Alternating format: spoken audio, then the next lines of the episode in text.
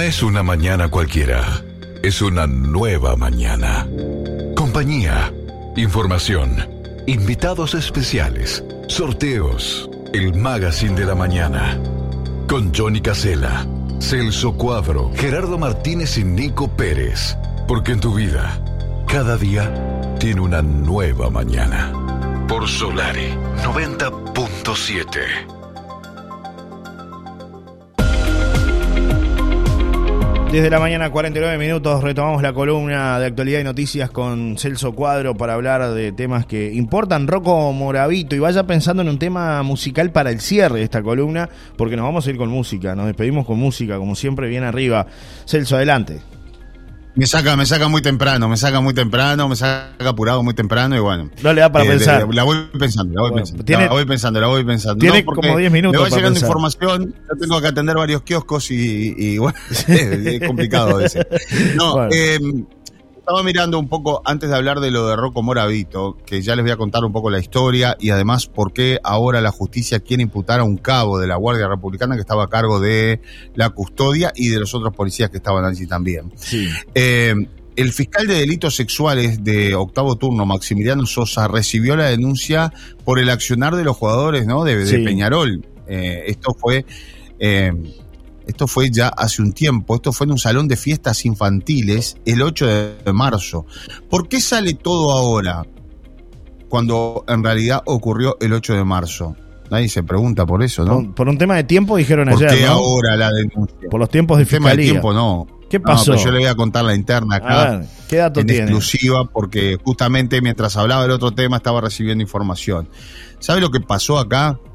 Eh, hubo un pedido, pedido de dinero ¿no? Hubo, uno, un, pedido por parte de las, de las trabajadoras, este, que bueno, por supuesto no tienen por qué aguantar que los jugadores de fútbol, ni, ni los jugadores ni nadie, este, se sobrepasen con ellas. Eso es repudiable al 100%.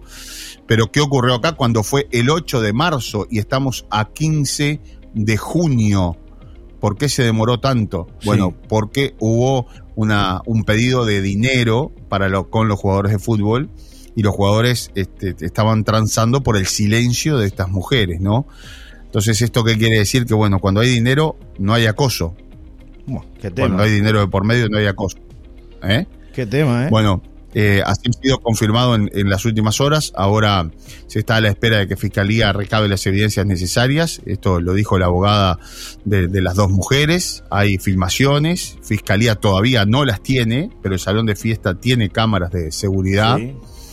Eh, las mujeres tienen entre 30 y 35 años, están trabajando todavía en el salón, que es su única fuente de, ingresos, y la denuncia radica en delitos sexuales y amenazas. No hubo intento de violación, pero sí un intento de abuso sexual, eh, han manifestado este, en las últimas horas quienes realizaron la denuncia, fundamentalmente la abogada esta que salió a, hablar ayer, ¿no? Digo, Valentina Díaz, que es la abogada de, de las mujeres denunciantes y dijo que nunca hay que poner en tela de juicio cuando las víctimas deciden denunciar. La denuncia se demoró en un tiempo simplemente por un tema de agenda de fiscalía. Eso fue lo que dijo la Claro. En el mes de marzo, cuando fueron los hechos, se dilató en el tiempo y tuvimos fecha para el día de ayer, dijo antes, justamente eh, esa fue la, la, gran pregunta, ¿no? O sea, ¿por qué no se no hubo antes una denuncia inmediatamente? O sea, si el hecho fue ahora, más, eh, voy y lo denuncio inmediatamente. Bueno, eh, ahora hay este, dos lecturas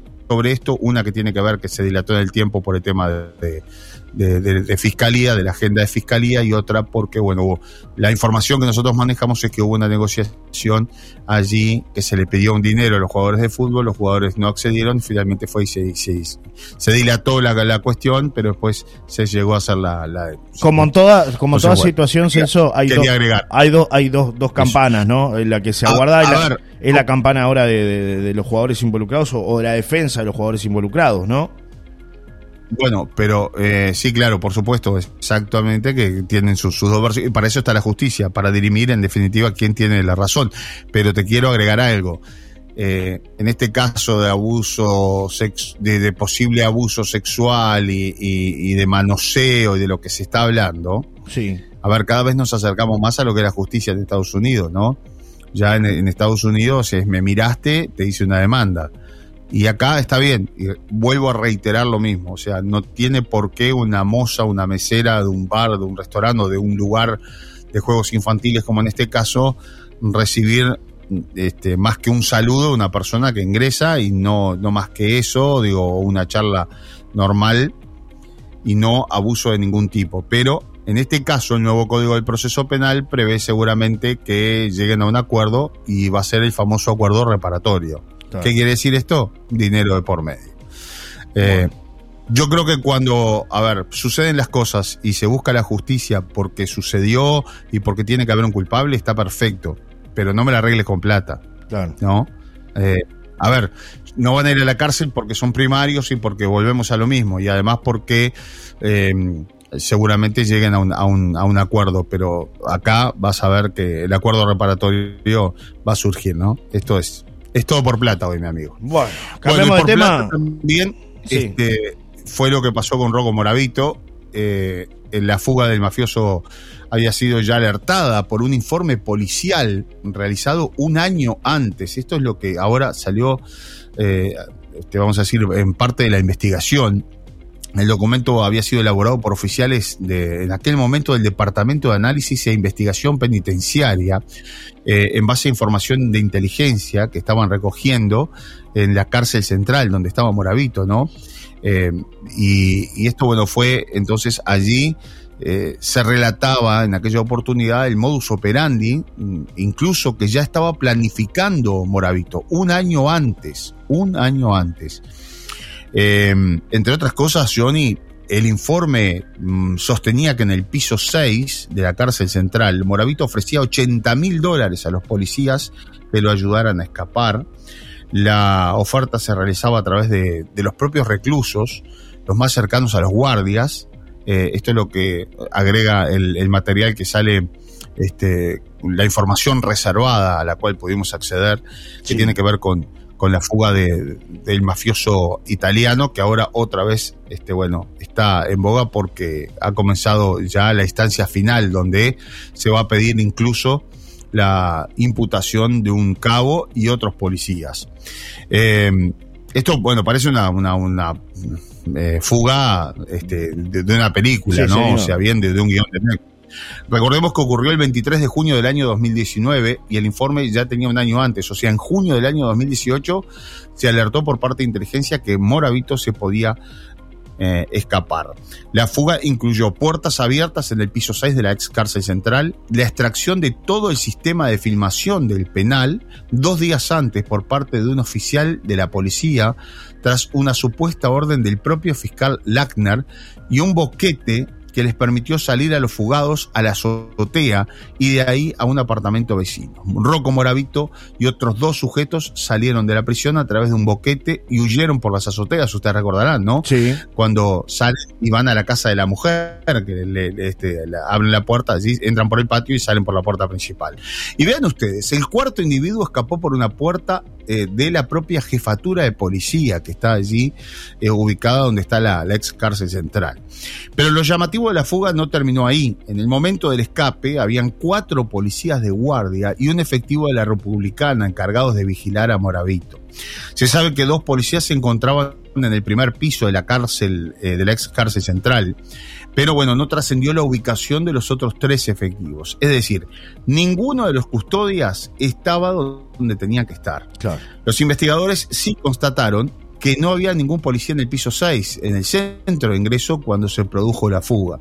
Es decir, las celdas estaban abiertas y no había guardias en la zona donde estaban alojados los presos más peligrosos del penar que aguardaban la extradición a otros países, como en el caso de Moravito, que estaba aguardando la extradición a Italia y allí está, eh, este, o sea, allí enfrenta cargos en Italia que lo pueden llevar a 100 años de prisión. Por eso que, claro, Moravito estaba desesperado por irse, ¿no?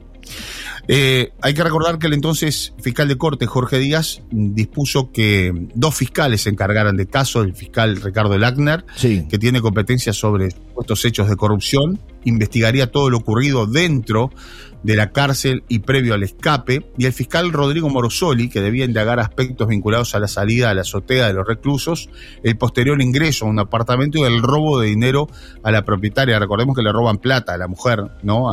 Que, que vive pegado allí a la cárcel, ex cárcel central. Y bueno, eh, el fiscal Lagner se estableció en una celda junto con su equipo y policías de asuntos internos. En una silla se sentaba un guardia carcelario que estuvo al momento de la fuga. La fuerte luz de una filmadora, sí, así este, como los interrogatorios de las películas, este, filmó eh, todo lo que fue el interrogatorio que hizo el, propio fiscal que se constituyó en el lugar, es decir, el fiscal no citó a los funcionarios policiales, sino que fue al lugar a tomarles declaraciones, ¿no? Eh, en un hecho totalmente inusual, donde la cárcel central se convirtió en un anexo de la fiscalía. Eh, ya que, bueno, las, las propias este, celdas funcionaron para detener a los propios funcionarios policiales en principio, ¿no? Cuando comenzaron allí a, tomarles declaraciones. Eh, bueno, se indagaron primero 15 guardias, eh, luego los ayudantes que, bueno, dieron cuenta del recorrido, de todo lo que hicieron, y lo cierto es que, bueno, eh, ahora se podría llegar a pedir, o por lo menos se habla ya, del pedido de formalización para un cabo de la policía y se prevé que también hubo allí este, también la justicia estima que hubo un soborno directamente a los efectivos policiales que estaban custodiando al mafioso que fue detenido en septiembre del año 2017. Este, como ustedes saben, como ya les habíamos manifestado, Rocco Moravito vivía acá en Punta del Este, ¿no? Eh, enviaba a sus... ¿Y saben por qué lo agarran? porque enviaba a sus hijos a un colegio privado. Él se había cambiado el nombre y el apellido, pero no los hijos. A los hijos los, inscribió con el apellido Moravito y bueno, la alerta internacional hizo que la policía llegara directamente aquí. Yo estuve en la casa de Moravito, este, una, una mansión en, la, en Beverly Hills, aquí en Punta del Este, y así vivía Rocco Moravito. 30 segundos para terminar. Moravito almorzaba con el Queenie, saben quién es el Queenie, ¿no? Aquel individuo mexicano, el eh. narcotraficante pesado, eh, que también fue atrapado, eh, fue atrapado en Montevideo, pero que vivió mucho tiempo aquí en Punta del Este, que hace poco le hicieron una fiesta en la mansión que dejó abandonada aquí en Punta del Este. Bueno, este, el propio este, eh, eh, Moravito almorzaba con, el, eh, con, con, este individuo vinculado al narcotráfico, el mexicano Gerardo González Valencia, alias el Queenie. González Valencia era acusado por Estados Unidos de narcotraficante. La advertencia sobre esa convivencia la señaló el extinto ministro Jorge Larrañaga, se está sustanciando una investigación sobre los contactos entre Moravito y González Valencia, dijo Larrañaga en aquella oportunidad. Es decir, un capo de la mafia calabresa italiana detenido en Punta del Este, detenido eh, esperando su extradición a Italia para enfrentar cargos eh, de narcotráfico 100 eh, años, Bien. que lo pueden llevar 100 años a la cárcel, y por otra parte, Gerardo González Valencia, alias el Queenie, principal, eh, vamos a decir, eh, referente eh, de lo que es el cártel de los Queenies en México. Este hombre fue extraditado ya a Estados Unidos. El, González Valencia no quería ser extraditado a Estados Unidos justamente porque allí bueno, también enfrenta cargos durante muchos años y bueno, ahora está justamente eh, purgando una, una pena por, por narcotráfico, por traficar droga, desde México a Estados Unidos. Celso, te mando un abrazo, te despido hoy este, y nos reencontramos mañana, ¿te parece? Sí, señor, con mucho gusto. Mañana ampliamos la información de estas historias increíbles. Sí, no, no, no, lo dejo a elección. Bueno, muy bien. Entonces lo pongo yo. Un tema, para arriba, pum para arriba en esta mañana tiene que ser para arriba, para que salga el sol, para que caliente el sol, en definitiva, y para que la señora que nos está escuchando, para que, está cocinando, para el señor que está manejando el taxi, levantar un poco el, ánimo después de estas noticias de, narcos, este mundo de, narcos, políticos y todo lo que, jugadores de fútbol y todo lo que hemos hablado en esta forma. Un abrazo, Celso, hasta mañana. Que pasen muy bien, chau, chau.